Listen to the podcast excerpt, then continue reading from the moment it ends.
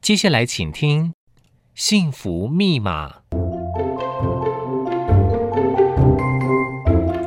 你觉得幸福是什么？也许是一碗热汤，一朵小花，一段文字。我觉得让自己快乐，让身边、让宇宙一起快乐，就是一种幸福。让我们解锁幸福密码，拥抱幸福吧！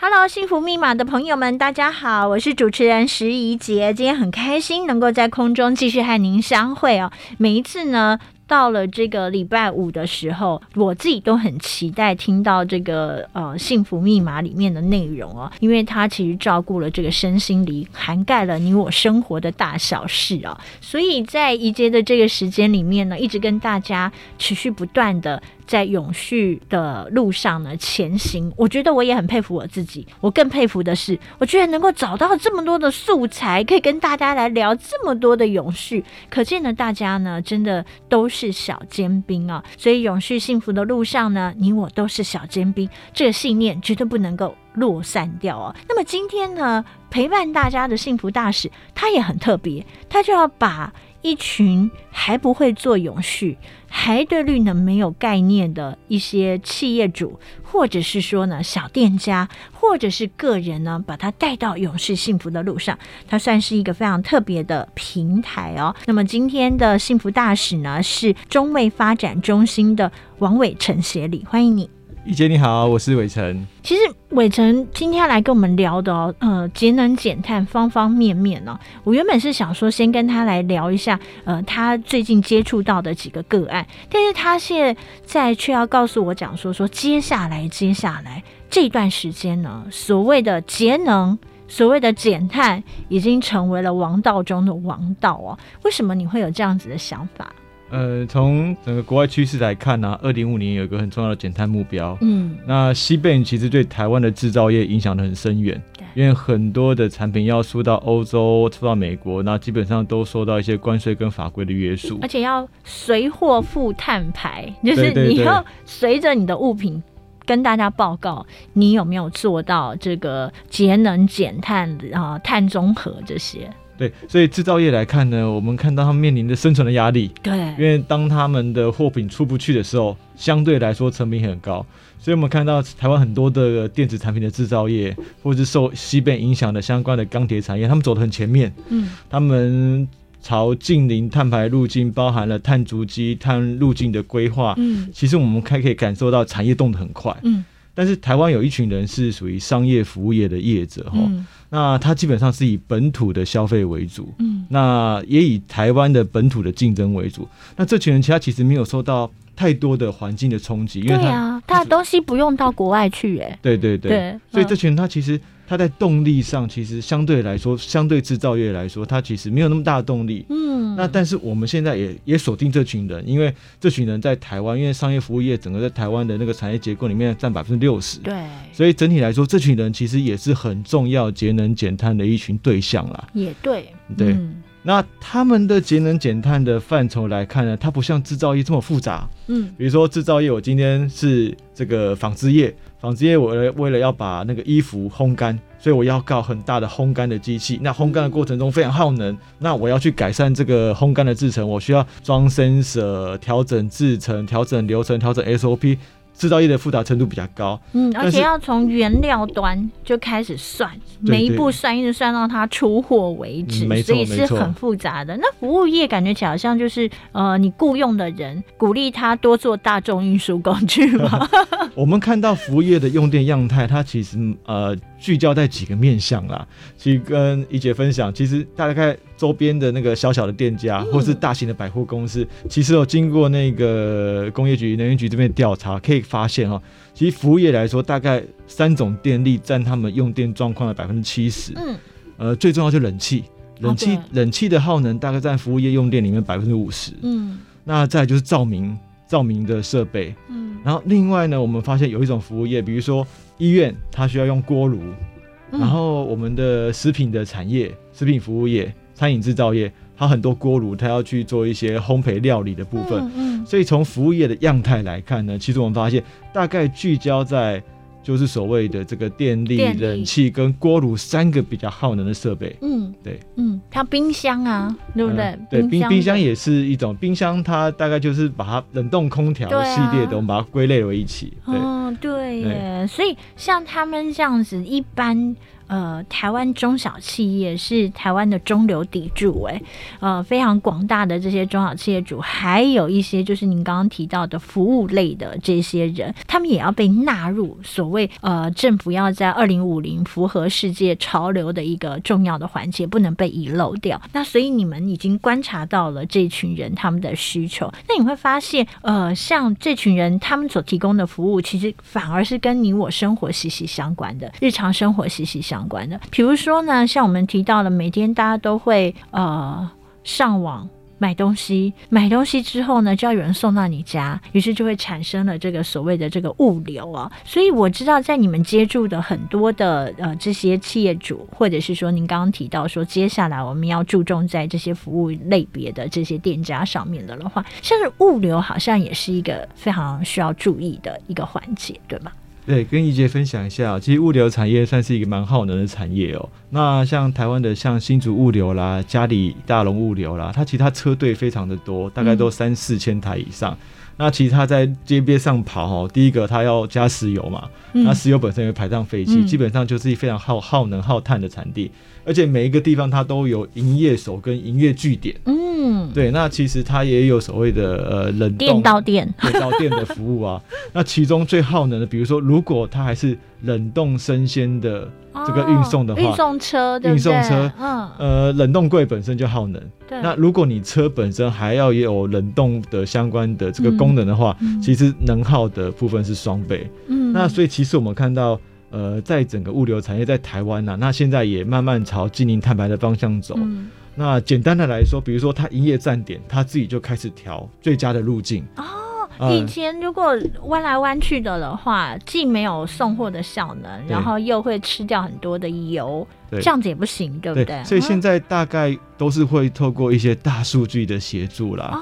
然后透过 EMS 系统，再加上大数据的协助，那去协助物流产业了，规划出最佳的那个路径点。嗯那最佳路径点可以减少，比如说车子行驶的路程，嗯那也可以降低碳的排量跟石油的消耗。所以这个部分现在大概已经广泛的运用在现在台湾呃主要的物流的产业上面。嗯那大家一也想到现在那个我们出货都很快。对啊，哎不是像都可以怎么当日对就当日送到？比哦所以啊如说晚上回到家，突然想要网购一个东西，八小时达，二十四小啊，时对达，对对，那明天就送到啊。那怡姐你一定可以想象得到嘛，那晚上一定会有人帮你拣货。那现在的拣货的方式也为了要省电，现在要关灯的仓储，原来啊，我们想要八小时达、十二小时达，必须要靠人家二十四小时不间断的帮你理货，理完货之后才能送上物流车。物流车呢，经过了大数据之后，让它以最具有呃效率性的一个方式送到你家，才能够八小时达、十二小时达。那拣货，他刚刚讲说怎么拣呢？关了灯拣货，黑暗中拣货，会不会拣错货啊？邀请 协理来告诉我们。呃，跟怡姐分享。那现在呃，台湾的物流的产业，它的仓储业者的智慧化程度都非常高。嗯，那也朝智慧仓储的方向迈进。那比如说，我们今天晚上回到家，呃，突然想要订购一个什么东西，嗯订一本书给小朋友，嗯那希望小朋友明天下课的时候能够拿到这本书。嗯，那这时候晚上就在仓储里面就有自动拣货的机器人，嗯，来会协助透过条码、透过定位的技术找到那本书，嗯然后协助减料、拣货出来包装。嗯然后最后送到物流的车队。那明天早上，呃，物流的人员确认完这个单号之后，基本上就可以送到各地的营业的站所嗯来做出货动作。所以等于是说，透过智慧的力量，然后协助节能减碳的部分，也加强了这个拣货跟运送的效率啦。嗯那这也是在整个物流产业，呃，近零碳排的一环。那我们也而可且以我觉得它可能比较更精准吧，它都能够自己靠着这些科技的一些编码，然后城市的一个设定可以去拣货的的话，我觉得它可能会有时候会比人力人工，毕竟到了晚上要剪的时候，可能已经头昏脑胀想睡觉了。啊， 对对对所以它对，可能出错率反而也会更低，我觉得这好像也是可以期待它在这整个的物流产业里面更加的呃呃全自动化嘛，应该算是用这样的方式来降低人力的出错。哎，没错没错，怡杰您分享的是，那我们以前有想象说，呃，比如说红海在大陆有所谓的关灯工厂，嗯，对。它其实这个概念其实就像怡杰你讲的，它在台湾的仓储也类似像关灯工厂的概念。嗯，那透过机器，透过智能化的运算，让拣货的精准度跟效率更能提升，对，嗯它这样才能够在八小时或十二小时之内出货到消费者手中。嗯，嗯嗯，那以前你们家附近有没有所谓的营业的站所？有哎、其实是在要往公司的路上有一个营业的站所，有所以他嗯们就是现在猫的营业站所，猫像猫的啦对，新竹物流的营业站所啊，像嗯我们家住文山区。嗯那附近也会有很多的小站所，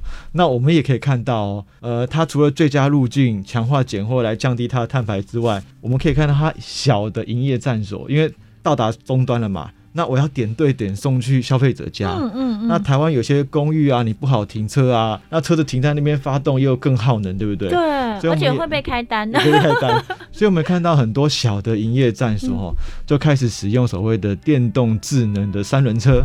它比啊摩托车大一点点，它可以载的货量多一点点， 嗯真啊那假？它就可以深入到台北市的街道巷弄里面去做送货。嗯那这个部分吃的就是电能，就不是石油。嗯，所以从最后的站所到消费者家的这一段，其实物流业现在也在补强这边，慢慢逐步的用电动的机车来取代二行程跟四行程的所谓的我们的机车，嗯所以等于是说，呃，从以供应链的角度来看，嗯从出货到最终消费者身上，他们每一段每一段每一段的过程都透过呃改善的手法来降低碳排啦。嗯，那希望能够达到二零三零年或二零五零年整个近零碳排的目标。哎、那真的，你你有你有看过他们那个电动的送货车吗？你有实际看过他那个吗？有有有，他们本来哈，本来业者跟我分享，他本来是用那个机车，像嗯 GoGo 嗯或是三洋的电动机车，但他们发现一个问题是，那个送货量不大，嗯，他每次只能载一点点东西。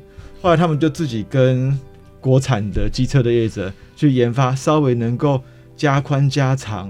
的所谓的可以比较运载货物比较多的电动机车。但是电池系统还是以比如说 GoGo 楼或三洋的为主，但实际上透过这样的方式节能，又可以在货物量再多一点，感然觉后达到像是最终智的目能的。三轮车的对感对觉，对，智能三轮车 的就概是以念，前以前的那种三轮车，智能三轮车可以拉比较多的货，这样大得子多，但就是它是电动的，是机车机车型的，可以很想酷哎、对而且呃，我听到人家也讲说，说未来也是要减少这个人力，还有像是二行程、四行程吃油的车子，他们就会在想说，是不是可以用那个载重力更强的无人机，嗯那个也是充电用的，然后也有其他的不同的电源补充方式。对对，对未来也可能会加入所谓的自动三轮车，这真的很酷哎、对对对，我们在国外的案例有看到，像 Amazon 嗯部分的商品有这样运作啦。嗯那我相信这可能要等法规跟科技的成知度再高一点，对啊或许台湾接下来可能会有机会。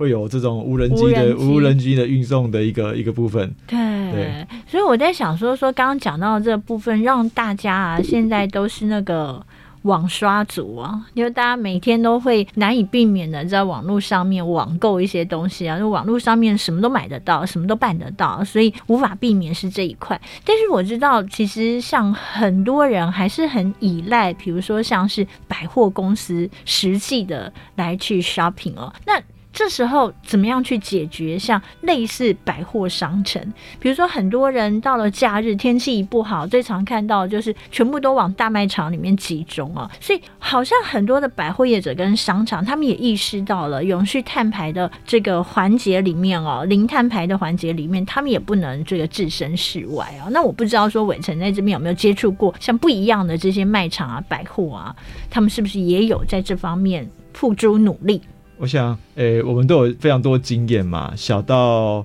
周边店的全家跟 seven，大到周末带小朋友去踏青的星光三月或者 是踏搜狗青对的搜 狗，他们其实现在也都在努力在朝这方面迈进啊。嗯那我举个例子，比比如说我们每天都会去的便利商店，嗯那其实便利商店其实它最耗能的地方哦，跟业界分享，它最耗能的地方是在它的那些饮料跟冷冻柜，对，对，那那个是占它耗能量的百分之三十以上哦。嗯所以便利商店也在想办法，看怎么去解决这样的问题啊。所以智慧化的所谓的 EMS 的这个所谓的这个整体的这个管控系统就很方便。嗯假设我说假设某家便利商店，它全省有三千到四千家的店，嗯那它其实可以透过一个中央的智慧的管控的一个这个作业的系统，嗯来协助调控它所有机台冷冻柜的温度。嗯比如说，它可以把温度定温到二十六度，嗯二十五度，因为差一度的电的冷冻柜的量，它其实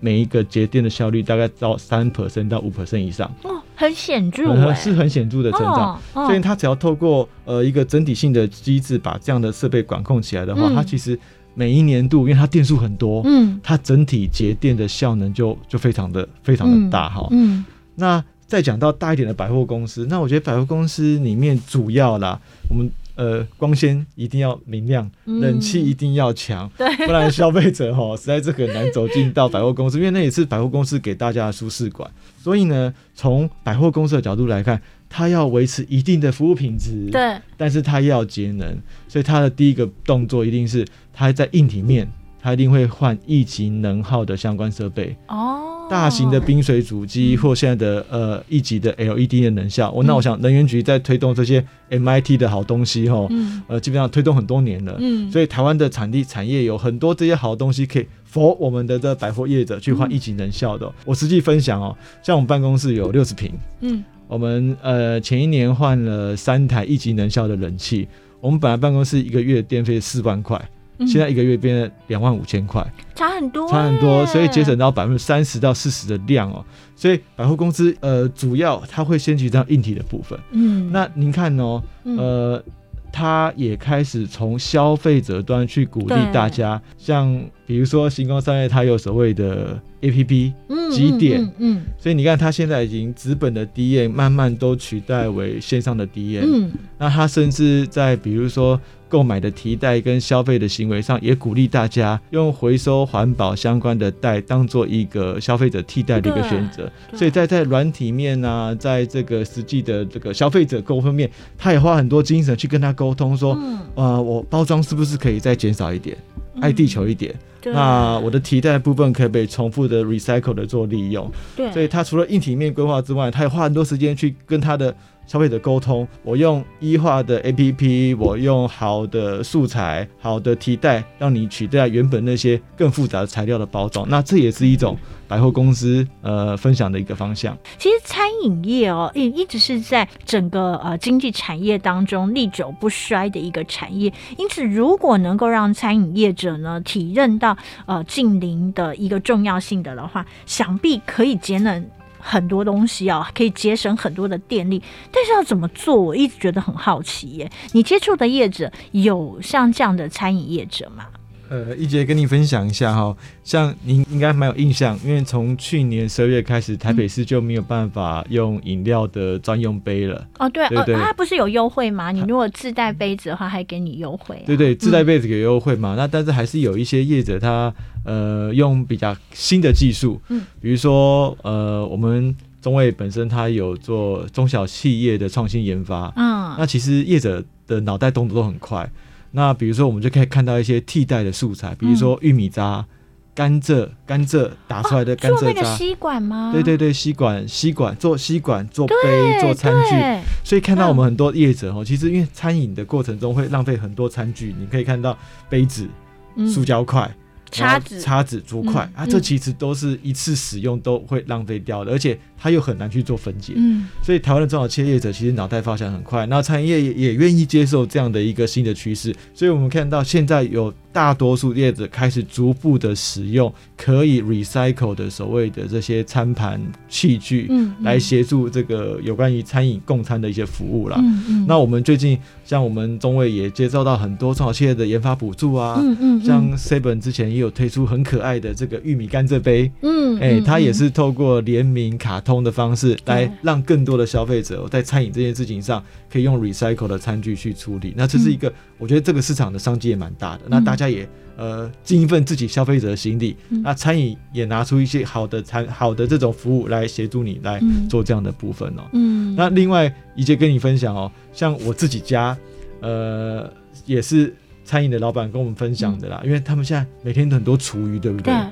那以往的厨余可能就会当做垃圾或是什么样的方式去把它处理掉。嗯那其实它在这个循环经济的概念中是蛮蛮浪费的对哈、，所以呃，他们呃也找了很多学校的单位来开发了，透过酵素跟分解的方式，嗯那让这些厨余能够有效的变成家用或是农业用的堆肥。堆肥不堆错肥哦，，所以就发嗯现有很多这样的一个堆肥可以协助农业跟小农企业的发展。嗯，像我自己家里面也有买一台小的堆 肥机，嗯有，对，哎然后厨余丢进去之后，加了某部分酵素之后，哎，那个因为爸爸有在种花种草，嗯嗯所以刚好那样的肥料可以再利用的去给这个这个种花种草来使用，所以嗯这个也是现在餐饮业都在做，比如说我把这样的一个部分 recycle 成堆肥，让嗯农业经济能够更促进、更循环。嗯所以呃，餐饮业也在从不同的面向啦，来找出它呃节能减碳的一个一个方式哦。嗯那另外，餐饮业有个很重要的哈，因为以前老人家都说你要选用在季当令的食材。对，那因为在季跟当年的食材，其实一想办法就是减少运输的浪费。嗯那我冬天我要吃草莓，要吃嗯番茄。嗯嗯，那我夏天有产水梨，有产葡萄。我如果能够享用当季的食材的话，其实它对于减碳的效益很大。嗯所以我们可以看到，比如说像呃摩斯汉堡啦，是这种素食餐，它开始也慢慢的结合当地在地的食材去、去做这个料理的推出。嗯嗯那我们也可以看到很多现在像全年家乐福的大卖场里面很多的食材哦，嗯它也开始强调，呃，牛肉是彰化产的。那在产的过程之中呢，我的碳排是多少？那嗯我能够透过这个减碳的部分，把我食材的量的部分能够减起来。对那我相信，透过这几个面向啊，我觉得对于餐饮业来讲，的确是一个很好来节能减碳的方式啦。嗯嗯对，嗯跟嗯跟怡姐做分享。而且最近好像兴起了一股热潮，就是大家讲说说，大家知道吗？温室气体效应啊，其实最大的排放者。就是牛， 然后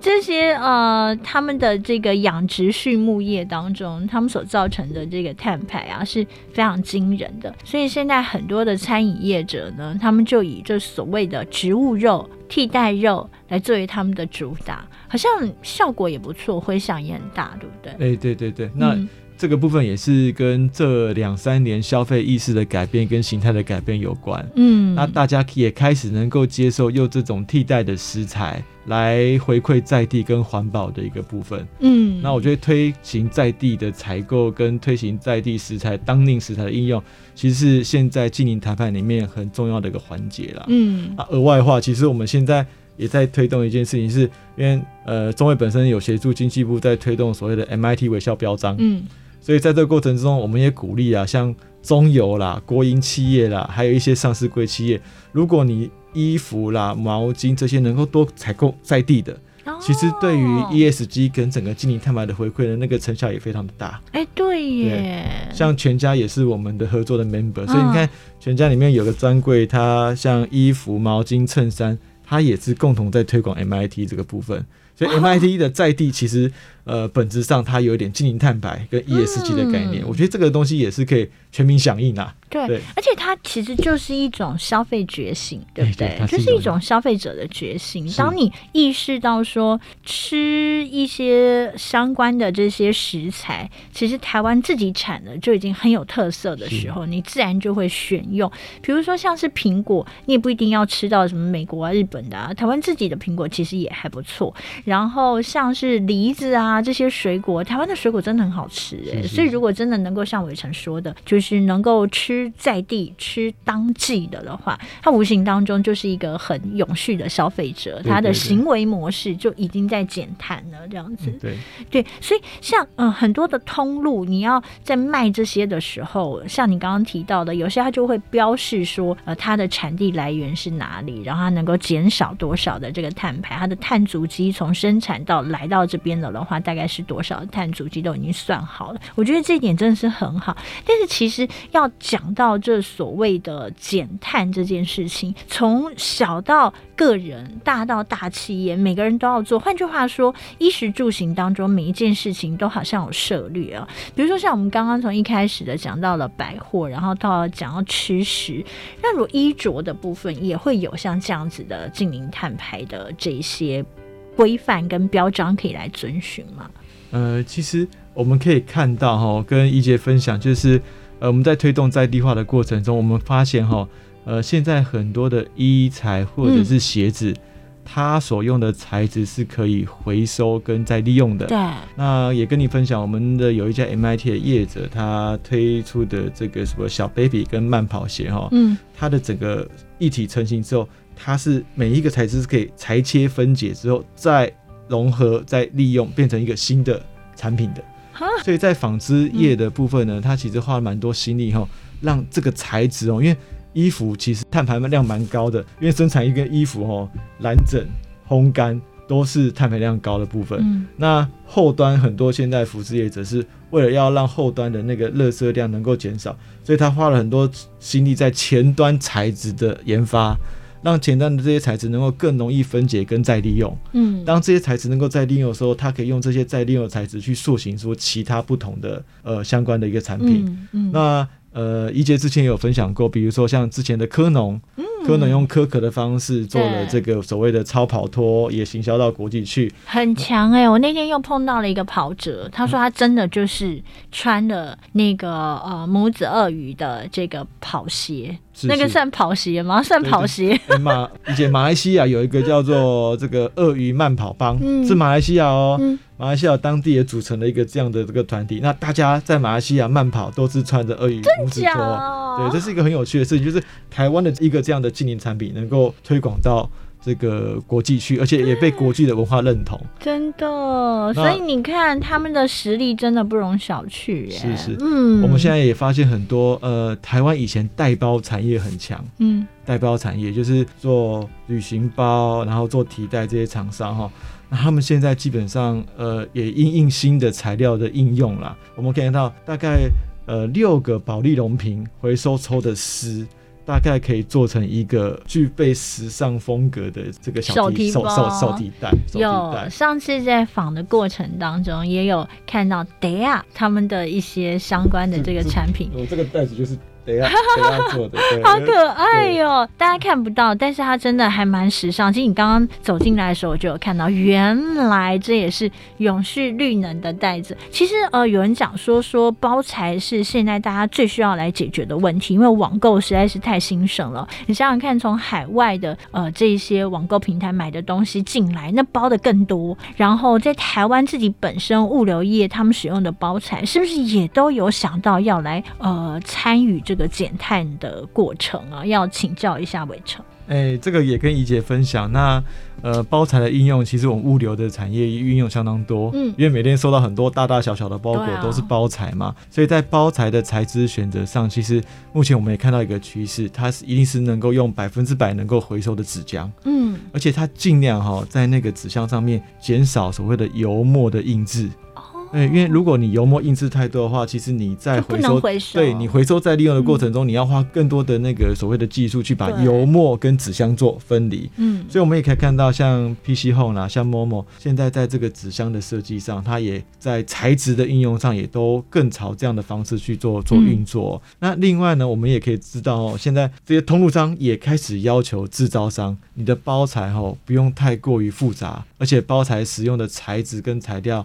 尽量是能够 recycle 能够回收的。嗯嗯所以我们也看到，比如说买电器产品的时候，现在包材的体积慢慢开始缩小，嗯，那里面的说明书呢，有时候大家也不一定要付了，因为它用线上扫用 QR QR code code 的方式就能够处理对，嗯，所以就从不同的面向的部分呢，基本上都可以解决包材的问题哦。嗯，那甚至好像呃，一姐可能有国外网购的经验啊，会包很多东西，包很多东西。后来我们也去了解过，那供应商在出货的时候，其实最外层的那层包材是呃一种可回收的塑胶性的材质。哦，对，所以那个材质是可以被分解、跟被掩埋、跟处理的，它不可会是是对最大的那个，对不最外面的最那外一面最外面那那一层，因为它把所有的护品都包起来嘛，对，所以那一层的东西，因为成本的考量，然后环保的考量，所以现在多数业者在最外面那一层的部分，就是选择可回收的材质去应用，那成本也比较低，嗯然后可重复利用率也比较也比较对高，所以嗯大概是通过不同的面向啦。那我觉得哦，呃，因为有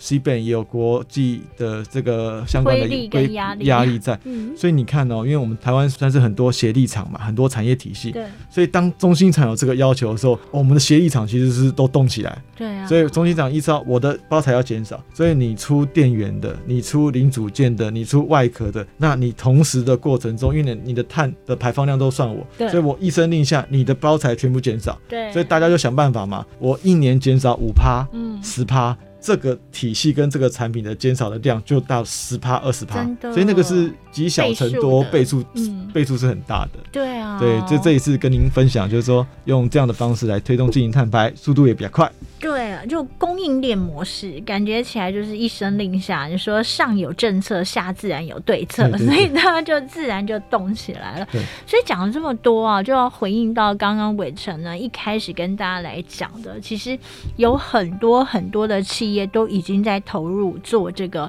呃近邻的路上啊，但是有像是在台湾呃中小企业或者是说一些比较小型的服务业的相关的产业，好像一直都还没有被大家注意到，他们的进度有跟上吗？然后呃，他们到底对于所谓的碳排的占比大吗？如果说他们真的跟上脚步的话，到底有一些什么样子的注意呢？这最后一点时间，可能要让伟成跟大家来聊一下。呃，跟一姐分享，我相信，呃，从政府的角度上也关注到这一群人。呃，他虽然他没有急迫性的要求，但实际上他在台湾的碳的排放量也算是有一定比例的碳排，嗯所以他们希望协助这些小店家，甚至商圈里面哦，去推广呃相关节能耗能设备的汰换。那台湾的商业服务业的样态有非常多种，嗯那有很小小的店家，嗯那有连锁型的卖场。嗯那因为刚刚有一开始就跟怡姐分享过，其实商业服务业的用电形态无外乎就是冷气、空调、电力或是冷冻柜这几种方向。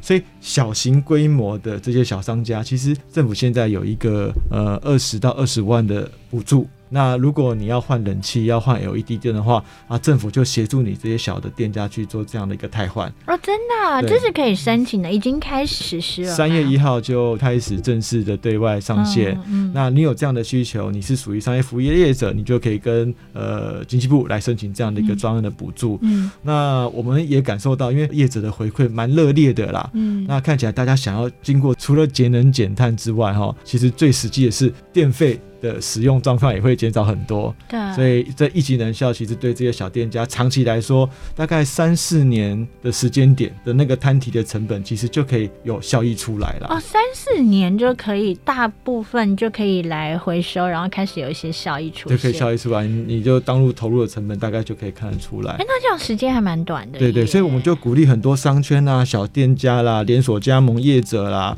或是是你补习班、教育服务业，哦或是医疗诊所，那你这些小店家如果都有这样一个需求的话，我们鼓励大家来汰换，因为积小成多，那这些小店家的量大起来的话，那整个那个减碳效益就非常大，这是商业服务业的特性啊。嗯嗯，嗯那另外还有一种跟一姐报告，因为商业服务业就像您刚刚讲的，我们的百货业啊、呃像我们的比较餐饮业大型的，那或者是我们的医疗服务机构哈，那像百货公司，它最主要是冷气，嗯它的空调冷气一做的冰水主机可能要上千万的部分，嗯那它也建构嗯这么多年，它使用效率会比较比较差一点。对耶。嗯然后你又想象哦，一台主机。呃，它虽然有节能，但是它是透过接风管通入到各层，嗯嗯，所以那个风管的接法跟安置方法都会影响到能源的使用效率。嗯所以这次呢，呃，经济部也提出了一个比较大型的补助，呃呃，政府出五百啊，厂商出一千，这个一千五百万的规模来协助比较大型的业者哈，你要汰换比较大的冰水主机，或是你是餐饮业者的，你要去汰换你的锅炉，你的锅炉本来是要呃燃油的，那你可以变成燃气的，或是高效能一级的锅炉的部分，它也可以去做。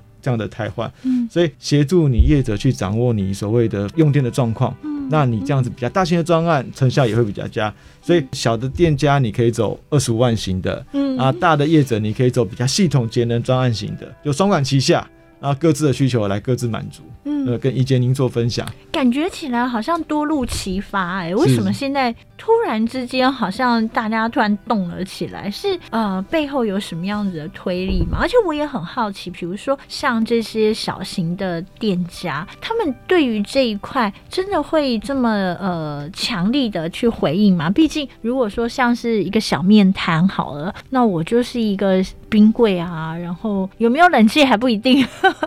所以我在想，他们会不会真的那么积极的去回应？还有没有什么其他的方法，呃，诱使他们能够加入这个行列？其实，呃，就如同刚刚讲的，制造业它面临到西边的压力嘛。嗯嗯，但是其实小商家呢，其实我们现在跟小商家沟通的过程中，其实最有没直有人真的就是跟你讲 man 呐、这样子？其实哈，最直截了当的方式是跟他沟通，就是呃，透过一级节能设备的汰换，它实际上每月的在能源上面的成本，它是非常会减少非常多就的。算账给他看，算账给大家看，我觉得最嗯实际哈。我举个例子，就是医院其实是一个比较呃稳健的单位，对那医院他们那个体系也比较复杂，对，那其实我们在跟医院在沟通近零碳排的过程之中，我们不会跟他谈近零碳排，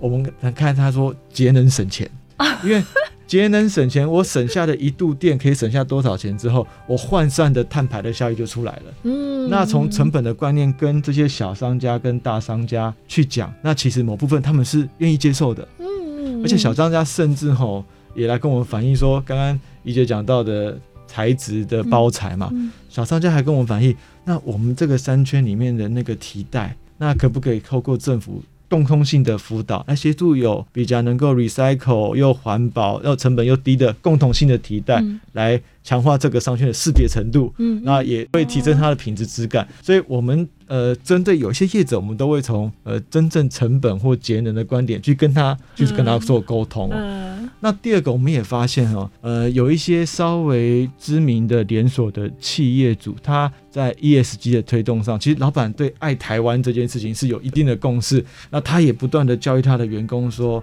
像我们的阿寿皮鞋，嗯像我们的心仪，他也教出老板都教育他的员工说，哎、我们要对这块土地要有一些回馈。嗯，所以我们也可以看到，呃，消费意志的崛起，那老板本身意识观念的改变，所以有些业者哎是对耶自动自发去做这件事情。那他想要对台湾这块土地有一些回馈，嗯，所以我大概我们会从这两这个方向啊，不断的去说服。那我 想说，这个路程很长，那就是要透过一些训练，透过一些沟通，让大家的这个对于未来这个环保的意识，那逐渐抬头。对那我相信台湾这块土地会越来越好。真的，透过伟成的分享，真的觉得很有希望哎、 觉得消费端的意识觉醒，然后生产端呢爱台湾、爱土地的这样的初心呢，也让它能够发光发热。两边对照起来呢，我相信在证明碳排的路上，不管二零三零，不管二零五零，能不能这个跟上世界的脚步，台湾都一直在努力当中，你我都不能缺席哦。今天非常谢谢伟成来到现场。好，谢谢怡姐。我是怡杰，谢谢你在空中相伴，幸福密码朋友一定要幸福哦。